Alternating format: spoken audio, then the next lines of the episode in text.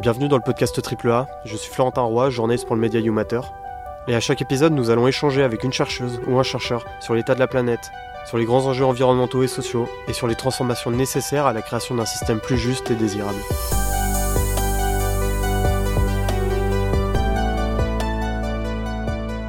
Projet de loi sur la corrida, sur les chasses traditionnelles, débat sur l'élevage intensif ou sur les repas végétariens à la cantine. L'exploitation animale est un sujet qui anime les discussions puisqu'elle mêle des enjeux moraux et écologiques sur notre lien avec le vivant.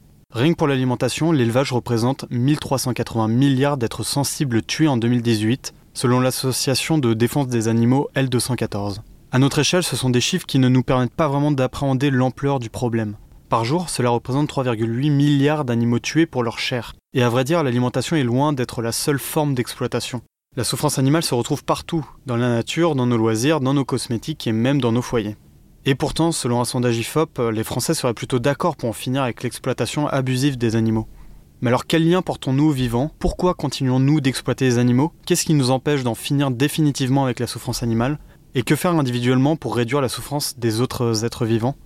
Pour répondre à ces questions, nous accueillons Romain Espinoza, chercheur au CNRS en économie. Il travaille au Centre international de recherche sur l'environnement et le développement, le CIRED, un laboratoire de recherche interdisciplinaire spécialisé sur les relations entre le monde économique et les enjeux environnementaux.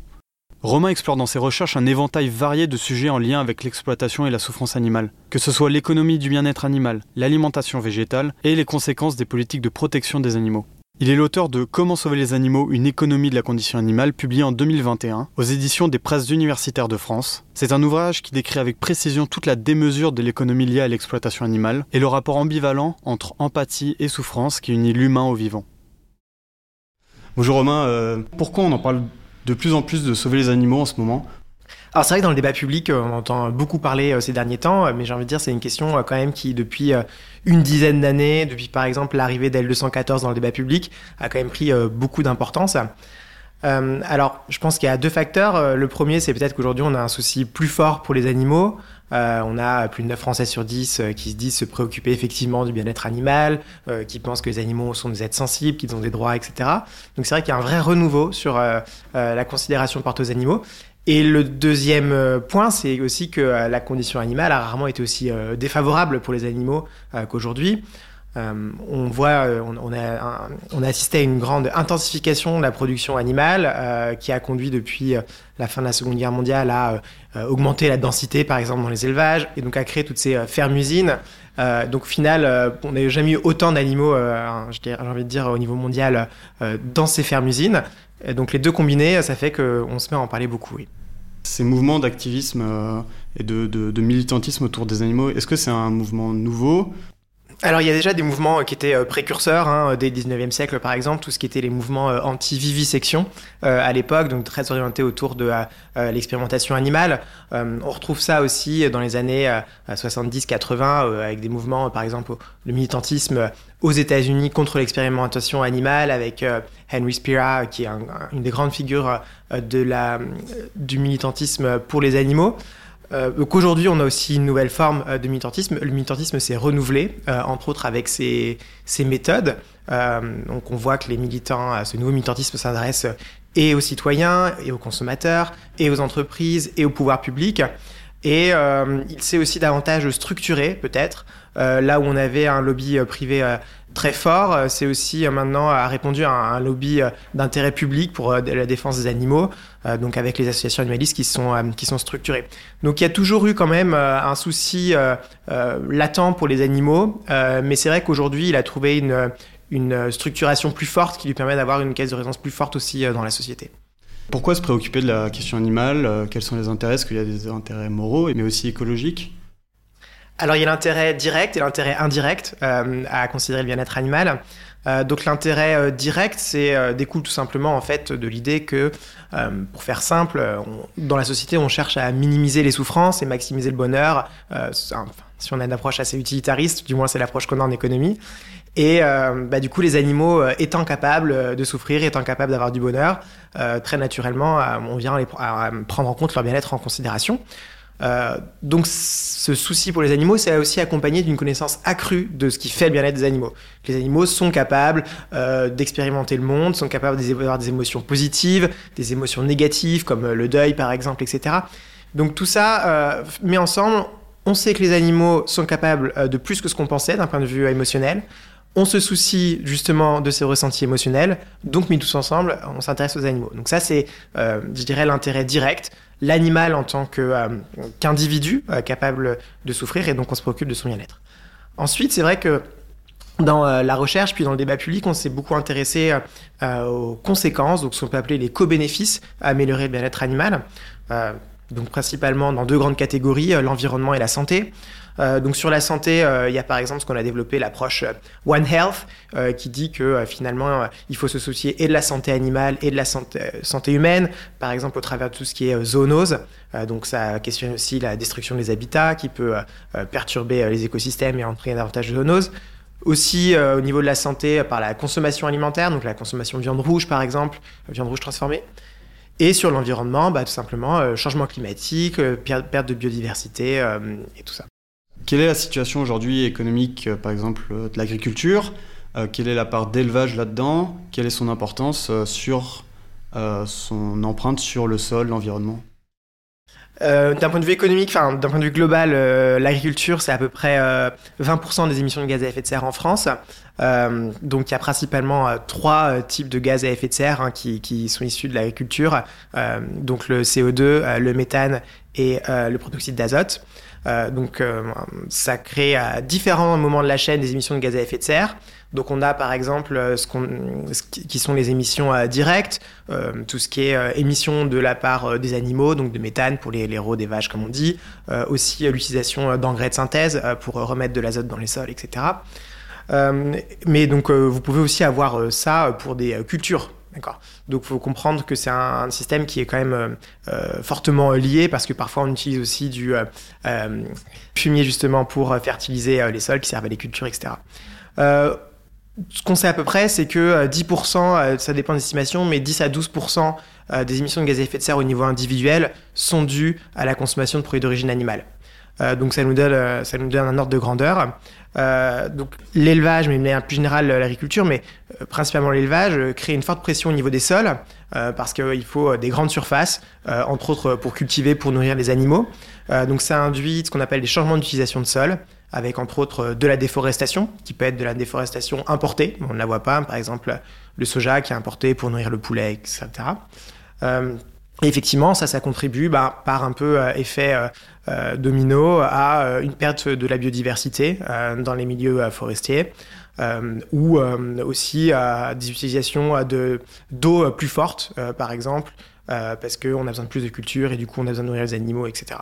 Donc au niveau, euh, au niveau environnemental, il y a beaucoup euh, d'impacts qui, euh, qui, qui sont dus en fait à, l'élevage. Oui, parce qu'en fait, on différencie aussi diverses conditions au niveau des animaux. Ils n'ont pas le même rôle dans la société. Est-ce que vous pouvez un peu me détailler quels sont les différents rôles de, de, ces animaux? On a parlé des animaux d'élevage, mais il y en a d'autres. Alors les animaux sont très présents dans la société. parfois, on ne s'en rend pas compte parce qu'ils sont un peu cachés. donc pour donner un ordre de grandeur, euh, les animaux d'élevage, les animaux terrestres, c'est à peu près un milliard d'animaux donc tués euh, tous les ans. Euh, au niveau de la chasse, on est plutôt autour de 30 à 50 millions, donc on a un ordre de grandeur qui est, quand même différent. Et ensuite, au niveau de l'expérimentation animale, on est généralement entre 2 à 4 millions d'animaux tués tous les ans en France. Donc trois ordres de grandeur très différents qui ont pu occuper des parts différentes du militantisme pro-animal ces dernières années en France. mais donc du coup, ce qui explique aujourd'hui que les militants se focalisent beaucoup sur l'élevage en termes de nombre. Et euh, pour les animaux domestiques, on estime à peu près 70 euh, millions euh, d'animaux domestiques en France, enfin à la maison du coup. et ça, c'est à peu près un foyer sur deux qui est un animal. Donc un foyer sur deux qui est un animal, mais en fait les animaux sont présents partout parce que ils sont présents par l'expérimentation animale dans les médicaments qu'on consomme. ils sont présents par les produits qu'on consomme de manière indirecte, qu'il s'agisse de produits alimentaires, mais aussi de produits juste pour s'habiller, comme la laine, etc. Donc les animaux sont beaucoup présents, euh, mais ce qui est sûr, c'est que euh, en fonction du rôle qu'on leur donne, euh, ils ont des protections juridiques totalement différentes. Donc ça, c'est aussi un des, un des grands paradoxes. Hein. Ce qu'il faut comprendre, c'est que on, on, le législateur vient finalement réguler les relations qu'on a avec les animaux en fonction des bénéfices qu'ils nous apportent, et pas forcément répondre aux besoins des animaux. donc vous allez avoir une protection assez forte, par exemple, dans tout ce qui est expérimentation animale. Vous avez une réglementation européenne assez stricte là-dessus, la réglementation dite des 3 R, qui vise à, réduire le nombre d'animaux, à raffiner les conditions de vie, donc c'est-à-dire les améliorer. Et la troisième option, c'est remplacer les animaux. Donc ça, c'est voilà, quand on peut aller sur des méthodes alternatives. Donc là, il y a une protection assez forte. ensuite, les animaux sauvages, par exemple, eux profitent d'aucune protection. Euh, on ne vient pas justement les protéger, ils font pas partie de la propriété des êtres humains, donc il y a très très peu de protection. Euh, pour vous donner un exemple, euh, très récemment j'ai entendu un séminaire en, droit sur la zoophilie. Les animaux sauvages ne bénéficient pas de protection juridique contre la zoophilie. Par contre, les animaux domestiques, les animaux d'élevage, si. Donc là, on est euh, dans le flou euh, total, on est dans un no man's land concernant les animaux sauvages, qui sont les animaux en fait euh, du coup tués lors de, la chasse. Donc là, ils sont généralement protégés par d'autres textes juridiques, comme par exemple la directive oiseaux en Europe qui protège les animaux contre les chasses dites non sélectives, donc la chasse à la glu par exemple. Et les animaux d'élevage, bien sûr, donc il y a une, réglementation qui existe, je dirais qui n'est pas aussi forte que pour les animaux d'explantation animale. Euh, mais qui est quand même plus forte que pour les animaux d'élevage. Donc là, on est un peu dans cet entre-deux, euh, où euh, l'Union européenne a quand même essayé ces dernières années d'harmoniser un peu les règles, et potentiellement, à terme, l'Union européenne souhaite une fin de l'élevage en cage, ce qui pourrait être aussi un gros, un gros changement. Aujourd'hui, juste pour rappeler, on, estime qu'à peu près 80% des animaux sont encore élevés sans accès à l'extérieur en France. Et qu'est-ce qui fait que les animaux de... qui sont plus destinés aux cosmétiques, etc., qu'est-ce qui a fait qu'ils soient plus le... parmi les plus protégés aujourd'hui euh, Est-ce que c'est une influence euh, des, des, mouvements d'activistes euh, qui a fait qu'on en est arrivé là? Alors c'est fort possible. Euh, comme je vous disais, je reprenais les, tout à l'heure j'ai mentionné Henry Spira aux États-Unis qui lui a vraiment euh, euh, lancé des campagnes euh, très fortes contre l'expérimentation animale. Donc c'est vrai qu'il y a eu ici un, impact assez fort, hein, entre autres l'utilisation de chats par exemple qui avait beaucoup marqué, ou encore aujourd'hui l'utilisation de grands singes dans l'expérimentation animale fait voilà fait beaucoup réagir parce qu'on se rend très proche de ces animaux.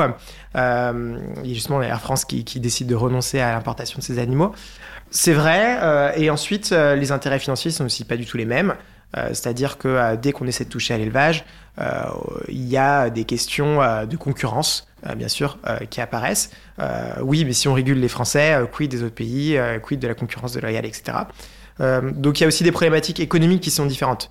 ce qui est sûr, c'est que peut-être que les questionnements qu'on a eus en expérimentation animale, il faudrait se les poser pour euh, euh, l'élevage également. Euh, entre autres, sur l'élevage, on se pose très peu la question de la réduction du nombre d'animaux ou du remplacement par d'autres protéines, etc. et c'est plutôt des questionnements qu'on a déjà eus en expérimentation animale. Qui on priorise dans les animaux aujourd'hui Lesquels Pour quelles raisons on les priorise Est-ce que c'est une question de facilité Est-ce que c'est une question de cruauté? Alors je pense que les animaux les mieux traités aujourd'hui, c'est euh, les animaux de compagnie. Euh, on voit que les Français sont prêts quand même à dépenser pas mal d'argent euh, pour les animaux de compagnie.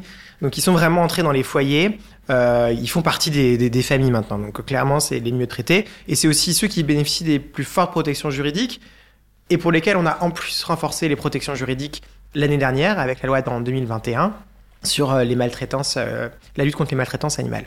Ça a changé quoi cette loi Elle a apporté quoi de plus alors c'est une loi qui euh, qui comportait euh, plusieurs dimensions. Euh, la première dimension, c'était la protection des chevaux.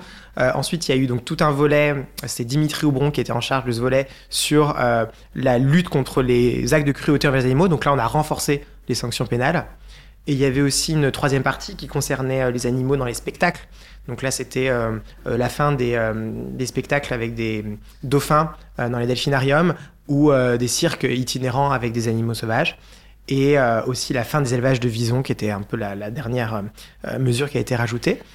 Euh, donc cette loi, elle a été très importante d'un point de vue symbolique, parce qu'il y, avait vraiment des attentes de la part des, des militants pro-animaux qui ont été écoutés, c'est-à-dire que sur les cirques, par exemple, qui étaient très loin d'être la mesure la plus populaire parmi les Français. Euh, on devait être autour de 65% d'adhésion. Euh, donc cette mesure était, euh, a été mise en place et d'autres mesures effectivement qui font l'unanimité, comme la protection des, des, chats et des chiens renforcée. alors certains ont parlé un peu d'animal washing parce que finalement on vient défendre les animaux pour qui ça se passe déjà le mieux. mais il y a aussi d'autres avancées comme la fin de l'élevage pour la fourrure en France. Donc là encore, en termes de nombre, c'était quelques dizaines de milliers d'animaux par an, mais c'est cette idée qu'en fait qui s'installe que si les animaux souffrent et ont des intérêts propres, il faut savoir mesurer si les bénéfices qu'on tire à leur exploitation peuvent justifier les souffrances qui sont induites. Donc en expérimentation animale, euh, il y a des débats sur euh, euh, est-ce que le recours au modèle animal est effectivement important ou pas, mais on peut comprendre l'enjeu. Sur d'autres d'autres pratiques, comme juste du spectacle pur, là on se pose de plus en plus de questions. Récemment, du coup, il y a eu les discussions sur la corrida qui en fait tiennent du, même, propos, hein. c'est-à-dire est-ce que c'est justifié de faire souffrir un animal pendant une journée, enfin pendant la durée du, de la corrida dans des souffrances extrêmes euh, pour euh, le plaisir de, les regarder? Euh, donc ça, je dirais dans la lignée de la loi de l'année dernière, je pense que c'est des mesures qui ne sont plus acceptées par la population. mais c'est vrai qu'il y, a des enjeux de tradition, là on est clairement dessus, qui font que c'est encore difficile d'accepter que le bien-être animal vienne un peu bouleverser ces traditions. Justement, ben, en parlant de tradition, on voit ces, ces mouvements en France de pro-chasse, anti-chasse, euh, pro-corrida, anti, euh, même au niveau des, de la culture euh, culinaire, donc euh, les végétariens versus euh, les viandards, les carnets. C'est vrai qu'on a l'impression en dehors que c'est des mondes qui, qui s'opposent, qui se parlent peu, et que ça vire souvent à la caricature. Pour quelles raisons Sur qu'est-ce qui fait qu'on en soit arrivé là? C'est une vraie question. Donc, effectivement, je pense qu'aujourd'hui, on assiste à une polarisation. Alors, polarisation à chaque fois entre euh, deux groupes avec des visions totalement opposées. Euh, et euh, le dialogue est très difficile. C'est-à-dire que certaines personnes refusent catégoriquement de mettre dans la balance d'un côté le bien-être des êtres humains et le bien-être des animaux. Du coup, quand on refuse de mettre ça dans la balance, bah, effectivement, les discussions sur la corrida n'ont pas de sens. Parce qu'en fait, ce qui compte, c'est le plaisir de l'être humain et c'est tout. Euh, et donc pour l'autre, camp, euh, c'est euh, bah, si il faut prendre les intérêts en compte, possiblement donner la même considération à des intérêts égaux. c'est un peu ce qui, est dit. et donc là, le, choix est vite fait en termes de corrida. Donc ces deux groupes à chaque fois qui s'opposent, qui ont une vision du monde totalement différente. Et donc ce qui fait que le dialogue est quasiment impossible, comme on le voit avec beaucoup d'invectives. Mais en fait, au milieu, on a quand même un énorme ventre mou qui représente la très grande majorité de la population. Euh, et donc, euh, ce qui est aussi intéressant, c'est euh, de quel côté va ce, gros ventre mou. pour moi, j'ai envie de dire, ce qui, ce qui représente peut-être ce ventre mou, c'est les flexitariens finalement. C'est toutes ces personnes qui se disent oui, il faut prendre en compte l'intérêt des animaux, leur, leur bien-être compte. Peut-être pas. peut-être qu'on va quand même garder une préférence pour les êtres humains, même à intérêt égal, etc. Donc on a quand même une préférence mais ça ne veut pas dire qu'on doit, on doit euh, totalement négliger le bien-être animal. Et donc on voit que ces personnes-là, petit à petit, disent oui, ok, il faut, il faut réduire la consommation de viande, il faut des meilleures euh, conditions d'élevage. Et puis ces personnes-là, généralement, elles sont aussi euh, contre, par exemple, les pratiques cruelles de la chasse ou contre les, spectacles cruels associés aux qui utilisent des animaux. donc je pense qu'il y a une tendance de fond qui va vers quand même une population qui est plus soucieuse, avec deux pôles un peu totalement polarisé. Euh, peut-être euh, ce que certains appelleraient une avant-garde, une arrière-garde, euh, mais on voit en tout cas qu'il y a une, idéologie qui est totalement incompatible sur une possible comparaison entre les intérêts des animaux et les intérêts des humains.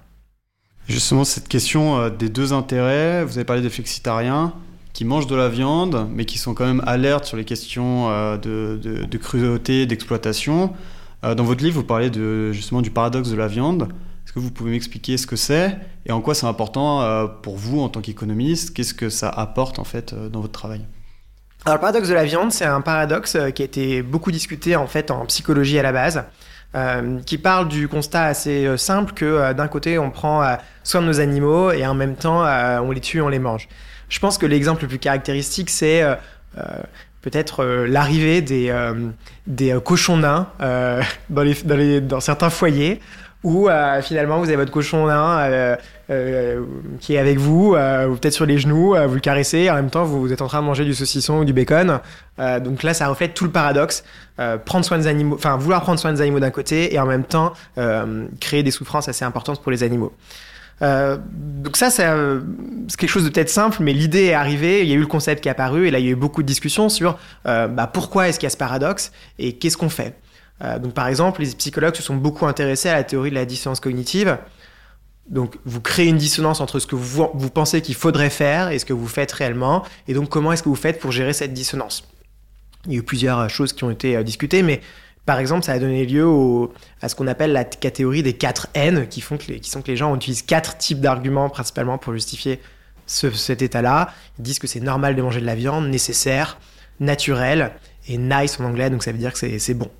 Euh, donc il y a eu toute cette littérature-là. Et ensuite, les économistes sont intéressés à cette question parce que finalement, c'est une question euh, importante. Euh, dans mon livre, je la traite principalement sous une différence entre ce qu'on veut en tant qu'électeur, citoyen, et ce qu'on veut en tant que consommateur. Donc en tant que consommateur, je vais peut-être acheter mon poulet le moins cher possible et en même temps en tant qu'électeur, je vais dire je suis contre l'élevage intensif.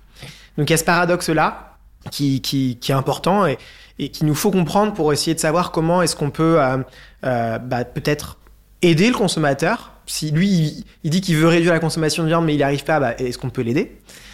Et aussi aider les éleveurs qui ont les systèmes les plus vertueux euh, pour justement que les consommateurs aillent vers ces produits-là. Donc typiquement, comment est-ce qu'on fait pour, euh, arrêter cette consommation de produits euh, en cage pour, par exemple, qu'il y ait un report, si j'en veux continuer à manger de la viande, vers du plein air? Donc il y a plein de, questions que ça pose aux économistes, plus les questions dont on a par, exemple un peu parlé d'identité, c'est-à-dire l'alimentation c'est quelque chose de très identitaire, euh, c'est aussi quelque chose de culturel, on l'a appris avec notre famille. Euh, voilà, identitaire dans le sens où euh, c'est une identité qu'on affiche à chaque fois qu'on mange avec d'autres personnes, il y a des normes sociales. donc il y a beaucoup, beaucoup de phénomènes autour de ça qui intéressent les économistes. Donc aujourd'hui, quel est le rôle de vous en tant qu'économiste pour sauver les animaux? Le rôle en tant qu'économiste, il est sur plusieurs tableaux. Euh, sur ce qu'on vient de parler, euh, donc il y a principalement essayer de comprendre les facteurs de ce paradoxe de la viande. Euh, pourquoi est-ce que le consommateur dit vouloir réduire l'élevage intensif, par exemple, mais n'y arrive pas? Et du coup, le deuxième pendant, c'est comment l'aider, comment aider à, résoudre ce paradoxe. donc typiquement, on peut voir que quand les personnes décident de devenir végétariennes ou véganes, elles ont des questions et les premières personnes qu'elles vont voir pour poser ces questions, c'est les médecins.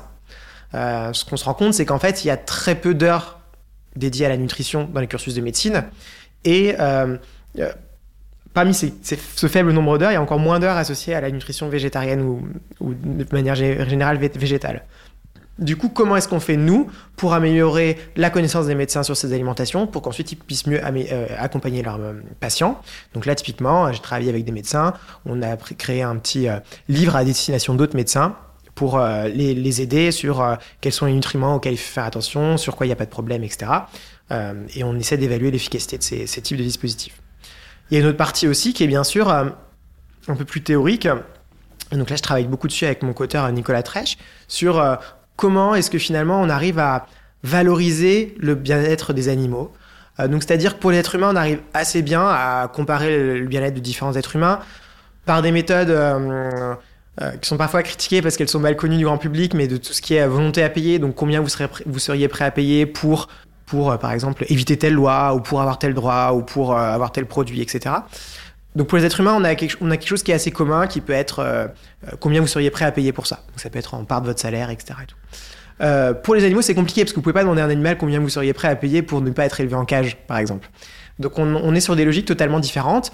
Donc là, ce qu'on essaie de faire euh, là-dessus, c'est de valoriser plutôt en utilisant des méthodes euh, qui sont utilisées en, en médecine, euh, enfin en économie de la santé, sur typiquement essayer de comprendre quand un médicament peut améliorer vos conditions de vie, comment est-ce qu'on valorise ça économiquement. Et donc on essaie d'appliquer un peu les mêmes méthodes pour les animaux.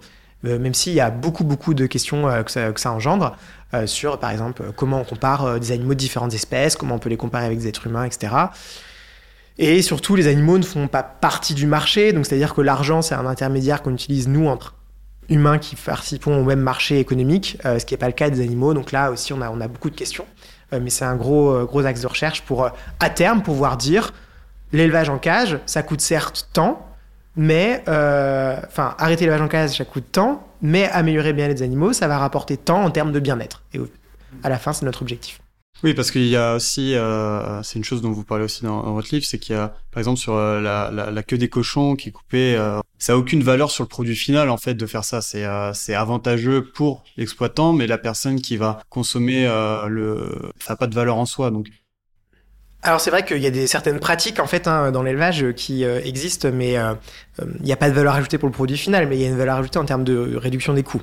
Et donc par exemple, ce qui s'est passé, c'est qu'on a beaucoup augmenté la densité dans les élevages, que ce soit les élevages de cochons ou par exemple les élevages de volailles.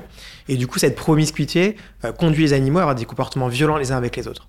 Donc par exemple, entre autres, à se se dévorer les uns les autres la queue, ou bien pour les poules s'attaquer les unes les autres. Donc pour les poules, poules, pardon, ou les poulets, pareil, on leur coupe le bec parfois, le bout du bec, pour éviter qu'elles s'attaquent euh, entre elles. Donc ça, c'est des, ce qu'on appelle tristement parfois les soins vétérinaires, mais en tout cas, c'est des pratiques qui sont faites pour euh, euh, augmenter la rentabilité de l'élevage, mais pas du tout des pratiques qui sont faites pour justement le bien-être des animaux. et donc, il va falloir à un moment, d'un point de vue social, se poser la question jusqu'où peut-on justifier ces pratiques qui ont une rentabilité économique par rapport aux maltraitances animales qu'elles génèrent? Donc là, il y a euh, potentiellement un, équilibre à trouver. Alors, on peut, on peut très bien dire les animaux ont certains droits fondamentaux, comme le droit fondamental de ne pas être mutilé. Donc, dans ce cas-là, on n'a même pas de discussion à avoir.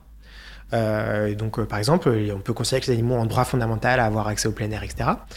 Haute lecture, on peut se dire, euh, bah, c'est avoir accès au plein air, ça va améliorer le bien-être animal. Donc j'essaie de quantifier combien ça améliore le bien-être animal. Et ensuite, je regarde est-ce que c'est plus profitable ou pas que euh, en termes de coûts euh, que les garder à l'intérieur. donc ça, c'est des calculs coût-bénéfice auxquels font les, font les économistes. Mais encore une fois, je tiens à dire que le calcul coût-bénéfice, il peut arriver si on accepte que sur certaines dimensions, on puisse comparer de l'argent gagné par l'éleveur et des droits pour les animaux. Là, ça dépend fortement aussi de la vision de la société là-dessus, euh, de ce que de ce qu'on considère nous en tant que société, ce qu'on ce qu'on décide de protéger comme droit. Et donc là aussi, euh, c'est un discours euh, chez les militants, par exemple, des militants abolitionnistes, un discours coût-bénéfice sur, sur ces pratiques de bien-être animal n'est pas entendable. Par contre, voilà, il y a d'autres personnes, chez beaucoup d'agriculteurs, je pense, etc. C'est un discours qui, qui peut être entendable. Euh, dans l'élevage intensif, non, parce que justement, il n'y a, pas cette idée euh, de l'animal comme euh, individu avec des expériences subjectives du monde et qui a un bien-être à défendre. Donc là, on voit qu'en fait, l'économie du bien-être animal vient rattacher des questions philosophiques sur finalement qu'est-ce que qu'est-ce que c'est que l'expérience du monde, des questions de justice sur quels sont les droits à protéger, quels sont les droits fondamentaux inaliénables versus ceux où on peut faire des calculs coût-bénéfice de l'économie, comment est-ce qu'on fait ce calcul coût-bénéfice, et puis ensuite il y a tout l'appareil juridique sur euh, comment est-ce qu'on transforme ça euh, d'un point de vue euh, protection législative. Oui, juste pour préciser, les abolitionnistes, c'est ceux qui veulent arrêter totalement toute forme d'exploitation, c'est bien ça? Oui, tout à fait. alors c'est vrai que généralement, historiquement on distingue trois types de mouvements. Il y a les abolitionnistes qui veulent la fin de l'exploitation animale. vous avez les welfaristes qui, eux, veulent une amélioration du bien-être animal sans mettre en cause fondamentalement euh, l'exploitation des animaux. Et au milieu, en fait, qui est maintenant, je pense, une grande partie du mouvement euh, euh, vegan en France, qui est les, qui sont en fait les les réformistes, donc qui, qui veulent finalement à, terme diminuer le plus possible l'exploitation animale, mais qui pensent qu'effectivement à court terme déjà, ce sur quoi on peut s'accorder, c'est l'amélioration du bien-être animal. C'est un peu les trois grands mouvements historiquement. Et donc comment ces mouvements arrivent à faire bouger les lignes? Comment Aujourd'hui, euh, sur quel levier, quel levier ils actionnent pour, euh, pour faire changer les lois? Est-ce que ça fonctionne? Euh, c'est une bonne question. Euh, donc en fait, oui, c'est-à-dire que j'ai envie de dire, il y a plusieurs acteurs, enfin il y, a des groupes d'acteurs qui viennent répondre à chacune de, des questions que vous soulevez. donc vous avez des acteurs qui sont très engagés, par exemple, dans la discussion pour le développement de nouvelles pratiques avec les acteurs de l'industrie. Donc vous aviez par exemple euh, plusieurs associations qui avaient euh, travaillé avec le groupe euh, Casino pour développer l'étiquette bien-être animal. Donc là, on est vraiment dans une logique très welfariste en disant bon, on va continuer à manger du poulet, mais au moins, il faut que le consommateur ait l'information. Donc vous aviez plusieurs associations en France qui avaient travaillé avec eux pour le développer. Donc discours avec les entreprises, mais vous avez des associations comme L214 qui travaillent aussi, qui travaillent beaucoup avec les entreprises. Ils ont beaucoup développé un pôle là-dessus. Ils sont d'autres, il me semble que CIWF travaille avec eux au développement du ce qu'on appelle European Chicken Commitment, qui est un engagement international visant à assurer une part minimale de poulet plein air dans l'industrie. Donc ça, ça s'est beaucoup renforcé ces dernières années, travailler directement avec l'industrie. Euh, vous avez des associations qui font, qui, qui, font, qui font du travail euh, auprès euh, des représentants, donc soit au niveau municipal, soit au niveau national, qui sont, qui sont d'ailleurs regroupés. Et vous avez un travail de sensibilisation auprès des citoyens, mais ça qui, j'ai envie de dire, a, toujours existé. Je crois que le grand changement qu'il y a eu, c'est qu'en fait, beaucoup d'associations se sont dit, au niveau politique, c'est quasiment bloqué c'est bloqué, ça fait des années qu'on essaie d'avancer. Si on regarde sur les 15 dernières années, il euh, n'y a pas eu d'avancée majeure pour le bien-être animal. Je veux dire, on a toujours l'élevage en cage, on a toujours euh, les pratiques que vous dénonciez, la coupe des cochons, des queues de cochons, du, bec des poules. Euh, donc en fait, qu'est-ce qu'on fait si le politique ne répond pas? Ben, En fait, on essaie de changer les pratiques. Et c'est doublement gagnant parce que, en changeant les pratiques, déjà, on a un impact direct sur le bien-être animal. Et en plus, pour l'État, c'est bien plus facile de venir ensuite changer la législation une fois que les pratiques sont déjà, ont déjà changé. Euh, donc ça, c'est pour ça que les, associations ont beaucoup investi dans les entreprises. Et elles utilisent aussi beaucoup l'opinion publique, donc convaincre les consommateurs. Parce que finalement, quand les consommateurs sont prêts à changer, bah, l'industrie aussi répond. C'est-à-dire qu'elle cherche à maximiser son profit. Si les consommateurs veulent des produits avec un meilleur respect du bien-être animal, bah, ils vont répondre, euh, etc. Donc il y a, tous ces leviers en fait qui sont, qui sont euh, mobilisés aujourd'hui. Et en face, vous avez, en face, vous avez une industrie qui utilise les mêmes leviers pour essayer de défendre le statu quo. une industrie qui est beaucoup plus présente au niveau des responsables politiques. La FNSEA défend beaucoup l'élevage industriel. Qui est un syndicat agricole très conventionnel. Très conventionnel, très, majoritaire aussi. Euh, donc tous les syndicats agricoles ne défendent pas ça, hein. mais euh, la FNSEA défend beaucoup et on sait que la FNSEA est très présente, euh, influente au niveau du ministère de l'Agriculture. donc au niveau politique, ils sont beaucoup plus influents. Donc c'est pour ça aussi que l'association peut-être délaissé un peu le niveau politique. Et puis, je tiens à dire, le travail au niveau des, consommateurs se fait par le marketing, par exemple. donc, si vous avez l'occasion, hein, vous regarderez avec euh, une stagiaire, euh, euh, Pauline. Pauline est allée regarder les, pubs avant le 20h à la télé pour regarder un petit peu ce qui se passait. Et en fait, bah, il y a déjà beaucoup de, publicité sur la nourriture. C'est aussi le, bon, le bon créneau à bon moment. Et il y avait à peu près, il me semble, 40% de ces pubs sur la nourriture qui étaient des produits d'origine animale, donc soit lait, soit viande ou œufs. Et en fait, bah, ce que vous avez, c'est des vaches en plein air et ou bien des animations 3D de poulet euh, qui sont contents d'aller se faire manger, ce qu'on appelle la suicide food. Mais les vaches ou les, ou bœufs en plein air, il faut se rappeler que les bovins, c'est moins de 0,5% des animaux tués tous les ans en France. Moins de 0,5%, donc moins de 1%. Donc finalement, on a une vision totalement biaisée euh, de ce que c'est le bien-être animal parce que avec ce marketing, on se dit c'est principalement des, des, vaches en plein air et puis c'est aussi les animaux qu'on voit. Et en fait, en termes de nombre d'animaux tués, euh, c'est totalement l'image totalement différente. C'est des poulets principalement, euh, sans essai extérieur. Voilà, donc l'industrie répond aussi aux efforts déployés par les associations de défense bien-être des animaux, par du marketing et du lobbying politique. Ça, c'est peut-être aussi beaucoup plus dur à faire passer parce que il y a moins d'attaches peut-être avec le poulet qu'il va y avoir avec la vache, avec le, le bœuf. c'est aussi cette relation à changer en fait dans notre société à, tous les animaux en général, pas seulement peut-être les plus mignons. Il y a aussi des biais. Euh, tel animal est plus mignon, donc on va le sauver. Alors oui, ce que vous mentionnez, c'est vrai. Plus euh, l'animal est mignon, plus on a de l'empathie. Il y a aussi une empathie qui a tendance à diminuer avec la distance phylogénétique avec l'animal. Donc plus les animaux nous sont proches d'un point de vue évolutionniste, plus on va avoir d'empathie. C'est-à-dire avec les singes avec les, avec les singes en premier, là on a, une très, on a un point de projection très fort. Euh, ensuite les mammifères, puis ensuite on arrive avec les oiseaux, puis ensuite on arrive avec les poissons. On n'a pas parlé des poissons, mais euh, les poissons, c'est encore bien plus d'animaux qui sont tués euh, que les animaux terrestres. Euh, et aussi, là, on commence à avoir beaucoup d'aquaculture, donc d'élevage, avec beaucoup de promiscuité, avec donc des maladies qui s'y développent, etc. Donc là aussi, et en fait, on a moins d'empathie pour ces animaux, et du coup, ben, ces animaux sont aussi les moins bien traités. Or, maintenant, on sait que les, les poissons sont aussi sentients, donc ils sont capables d'avoir des expériences du monde, etc. donc, ce qui fait que certains disent euh, que euh, le gros enjeu de la condition animale dans les prochaines années, ce sera euh, les poissons. Aujourd'hui, on a tendance à dire, on a eu tendance à dire beaucoup que c'était les poulets, et c'est vrai en termes de nom. Mais aujourd'hui, l'enjeu en termes de nombre et de qualité de vie, si on doit investir quelque part, c'est pas sur les bovins, c'est vraiment sur les, poulets et les poissons. Est-ce que les outils déployés par les activistes sont importants, c'est-à-dire montrer, enfin, par exemple avec les ONG, avec L214, montrer les élevages, est-ce que ça marche? Est-ce que vous avez des, données là-dessus? Est-ce que les mouvements vont plus vers accepter euh, d'avoir une, certaine égalité avec les animaux ou euh, ça régresse au, contraire? La viande continue de se déployer euh, alors, c'est des questions qui sont pas faciles d'un point de vue scientifique vraiment à traiter pour estimer un effet L214. on a des travaux de prévus sur, le sujet, mais c'est encore trop préliminaire pour en parler. donc là, c'est plutôt je pense que je sais.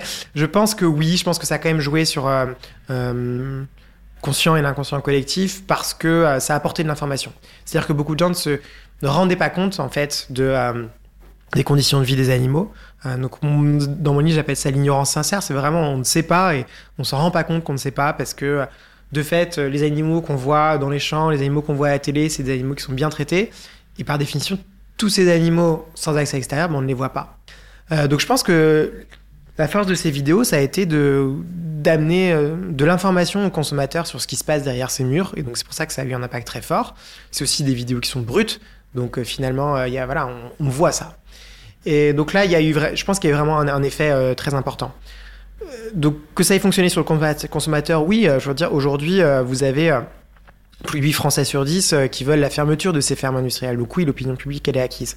Je pense qu'un des grands enjeux maintenant, c'est euh, qu'est-ce qu'on en fait? C'est-à-dire que oui, l'opinion publique veut changer ça, veut sortir de cet élevage intensif. Le problème, c'est que, au point de vue gouvernemental, tout est bloqué. Euh, tout est bloqué. Euh, on l'a vu encore récemment avec celui de la corrida, mais même sur le quinquennat précédent, c'est-à-dire que la loi Egalim pour introduire les, repas végétariens dans les cantines, ça a été fait contre l'avis du ministère de l'Agriculture. récemment, Greenpeace a, a, lancé une alerte sur le prochain décret en ce qui concerne les, euh, les dans les cantines scolaires. Et le ministère de l'Agriculture fait en sorte que euh, ce soit interdit en fait d'avoir des repas végétariens euh, sur toute l'année, en réintroduisant des niveaux minimums de consommation carnée ou de poisson. donc on revient en alerte, en arrière, on essaie de détricoter ce que Egalim plus la loi climat avait pérennisé là-dessus. Qu'est-ce qu'on avait d'autre? On avait le broyage des poussins, bah, finalement, le broyage des poussins, qui était à la base une initiative euh, lancée euh, en commun avec euh, l'Allemagne, bon, l'Allemagne l'a implémenté, ça se passe très bien. Mais la France, finalement, on prévoit des exceptions, tellement larges qu'on on se demande vraiment combien de, poussins vont être épargnés. et donc, la, coupe la fin de la coupe des queues des cochons, qui était aussi une des mesures, finalement, là aussi, ça risque de passer à la trappe, ou du moins, c'est, pas clair. Donc finalement, les quelques rares avancées qu'il y avait, euh, elles, sont, détricotées ou elles sont pas tenues. Euh, le discours, enfin les, discours récents sur la corrida du membre du gouvernement euh, sont aussi posent la question sur des éventuelles avancées possibles. Personnellement, je pense qu'il y aura aucune avancée sur bien-être animal dans les prochaines, cinq prochaines années, parce que là, on l'a vu sur le discours sur la corrida, c'est très difficile. vous avez un ministre de l'environnement, euh, pardon, un ministre de l'agriculture euh, qui défend très fortement la consommation de viande, qui est chasseur lui-même. Et puis sur le débat sur la, la corrida, vous avez bien vu, vous aviez des poids lourds du gouvernement comme euh, Dupont-Moretti, vous aviez aussi du coup Fesneau qui était pour, la ministre sur la réalité qui pareil a fait un discours sans un seul mot sur la souffrance animale. Donc en fait, le gouvernement vraiment est opposé à toute avancée sur le sujet, donc on n'avancera pas là-dessus. Donc l'association se retrouve avec une opinion publique qu'elles ont déjà réussi à convaincre, un pouvoir politique très compliqué à faire bouger. Le gouvernement, on ne pourra pas les faire bouger. Peut-être qu'on, euh, voilà, peut-être que le, ces associations arriveront à faire bouger quelques des députés de la majorité. Euh, voilà, pour arriver à trouver une coalition, mais encore, ce sera sur quelque chose, je pense, de, très minime s'ils y arrivent. Euh, et donc, au final, ce qui reste, c'est finalement les entreprises, donc pas les producteurs, hein, mais les intermédiaires, donc soit les grandes chaînes euh, de euh, supermarchés, par exemple, comme ce que fait le groupe Carrefour, euh, qui a développé sa gamme végétale, ou le groupe Casino, qui fait son étiquette bien-être animal. et aussi les grandes chaînes, typiquement voilà, demander à McDonald's de changer, à Burger King, etc. Parce qu'en fait, en termes de volume, ça représente beaucoup. Et donc, si ces grandes chaînes ensuite s'engagent, et ben en fait, les producteurs vont devoir changer, vont devoir s'engager, et donc du coup, toute la filière change. Est-ce qu'il y a un sujet dont on n'a pas parlé qui vous semble important à traiter maintenant, même s'il y en a beaucoup Non, là, pour point. Non, je pense que non, je pense c'est bon. est-ce qu'il y a, enfin, c'est ma dernière question, est-ce qu'il y a des travaux qui vous intéressent en ce moment, euh, peut-être sur ce sur quoi vous travaillez, ou alors des travaux de, de, vos collègues sur euh, lesquels qui vous intéressent et qui pourraient aussi intéresser euh, les auditeurs Récemment, il y a eu une deuxième version qui est sortie du livre d'Émilie Dardenne qui s'appelle Introduction aux études animales. Donc il y a eu une réédition, deuxième version qui est sortie, je crois, au mois d'octobre. Euh, donc ça, je recommande pour toute personne qui veut un peu euh, euh, lire sur le sujet. c'est vraiment une mine d'informations. donc ça, c'est un peu mon conseil lecture. Et puis sur les sujets, bah, il y a beaucoup de choses sur lesquelles on travaille qui sont, qui sont passionnantes, entre autres ce qu'on a discuté sur l'impact du vidéo del 114. Donc on essaie un peu de comprendre les mécanismes psychologiques derrière. Est-ce que c'est des réactions purement émotionnelles ou est-ce que ça apporte de l'information, des choses comme ça.